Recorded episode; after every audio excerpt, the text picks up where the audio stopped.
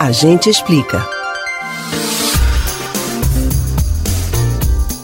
Os ataques de Israel contra a faixa de Gaza, assim como o do grupo extremista Hamas contra a população israelense, são, em grande maioria, considerados crimes de guerra. Mas você sabe o que é um crime de guerra? Quais violações foram cometidas? A gente explica.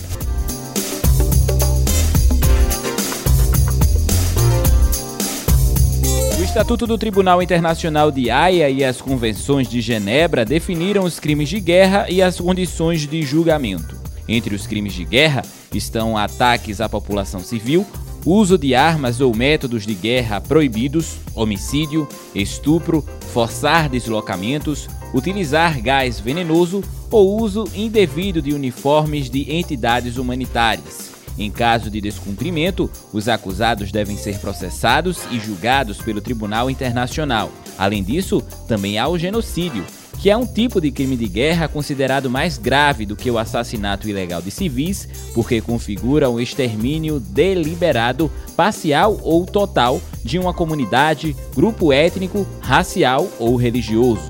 Na Ucrânia, corpos com mãos amarradas para trás ou em valas comuns com trajes civis e a destruição de hospitais e escolas causaram indignação e motivaram as apurações por crimes de guerra.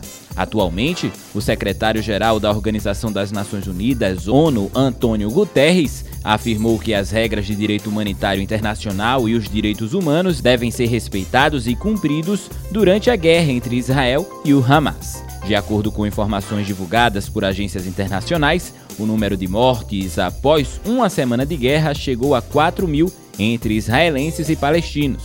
Segundo a ONU, cerca de um milhão de moradores da faixa de Gaza estão fora de casa, sem acesso a comida, água, luz, medicamentos e atendimento médico. No entanto, nem sempre atos como esses foram considerados crimes.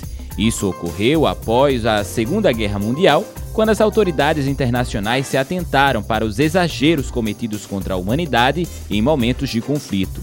O Tribunal Penal Internacional tem como objetivo julgar indivíduos por violações e crimes cometidos em conflitos ao redor do mundo.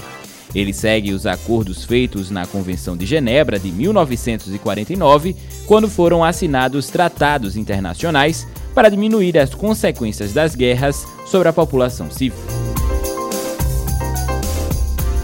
Você pode ouvir novamente o conteúdo desse ou de outros A Gente Explica no site da Rádio Jornal ou nos principais aplicativos de podcast, Spotify, Deezer, Google e Apple Podcasts. Kevin Paz para o Rádio Livre.